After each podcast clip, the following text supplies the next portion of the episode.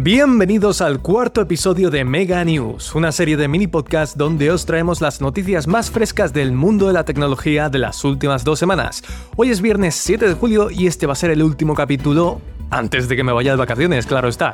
Pero ojo que esto no es todo. La próxima semana en la línea principal de The Megaphone tenemos a un invitado de lujo. No os lo podéis perder, sobre todo si os interesa la computación cuántica y la inteligencia artificial generativa. Pero bueno, mientras tanto, yo con mis movidas, subid el volumen hasta captar todas las frecuencias de mi voz y preparaos para empezar. ¿Qué me decís? ¿Nos ponemos al día? Canadá tiene un plan para captar talento tecnológico por todo el mundo con visados especiales para nómadas digitales. Con la finalidad de paliar la escasez de talento, las autoridades del país otorgan facilidades administrativas para permanecer como visitante durante hasta seis meses.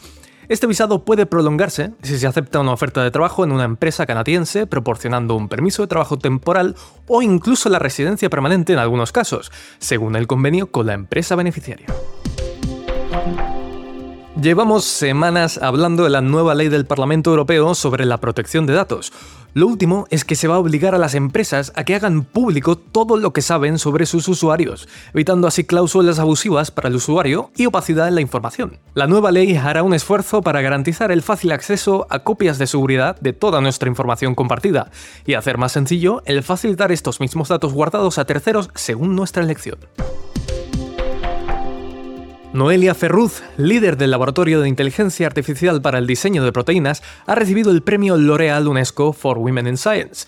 Su trabajo con modelos de inteligencia artificial para diseñar proteínas a la carta constituye una forma de generar propiedades personalizadas que podrán usarse para el tratamiento de enfermedades o para paliar los efectos del cambio climático.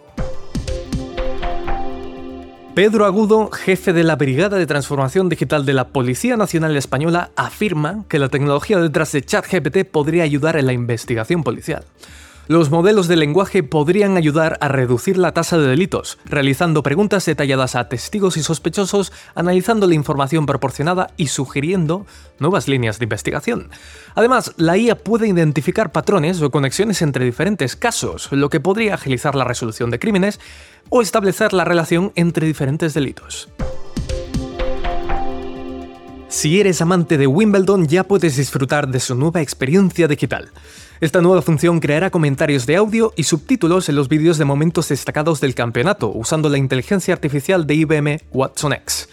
Además, y por primera vez en el tenis, se estrenará la función Draw Analysis, que proporcionará una estadística con las posibilidades que cada jugador tiene de llegar a la final. Os presentamos a Bell, un pez robot que se propulsa sin hélices, recolecta muestras de organismos y filma bajo el agua. Este discreto mecanismo opera sin alterar el medio ambiente y permitirá a los investigadores observar y preservar áreas en peligro.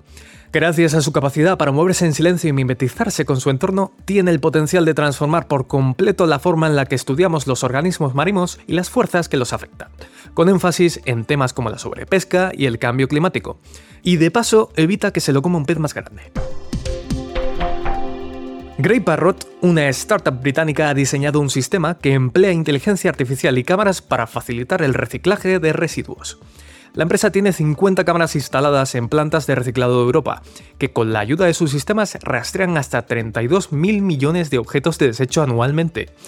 La sofisticación en el procesado de imágenes ha conseguido dibujar un enorme mapa digital de desechos que logra, junto a un software de inteligencia artificial, analizar lo que pasa en tiempo real y distinguir los tipos de residuos para su correcto reciclaje. Imaginaos que se consigue escalar esta solución a un gemelo digital de los residuos de todo un país o una región. Eso es lo que yo llamaría unas good news, mega news. Y volviendo a los océanos, investigadores de la Universidad de Texas en Estados Unidos han construido un barco totalmente autónomo que puede llevar a cabo estudios de la profundidad y el terreno de ríos, lagos y océanos. Se trata de un barco sin timón con panel solar y cuatro propulsores con batería de litio. El objetivo del proyecto es detectar los desechos del lecho marino, usando la ecosonda de un sonar para hacer mediciones que contribuyan a la exploración y navegación. Y acabamos con Tuli, la app recomendada de hoy. Tuli es un todo en uno que permite desde redimensionar imágenes a modificar texto o incluso realizar cálculos y convertir unidades entre diferentes medidas. Vamos, todo eso que más de uno de nosotros ha buscado en Google alguna vez, pero esta vez disponible sin necesidad de tener conexión a Internet y sin coste añadido. Bueno, y eso es todo por ahora. Espero que tengáis buen fin de semana y que os pongáis cremita solar estos fines de playa. Yo seguro que lo haré y os estaré esperando en la próxima entrega de The Megaphone. Recordad, próxima semana, invitado especial. Eso sí, si queréis más Mega News, nos vemos en septiembre. Y por supuesto, de parte de todo el equipo de Mega News, os deseamos unas felices vacaciones.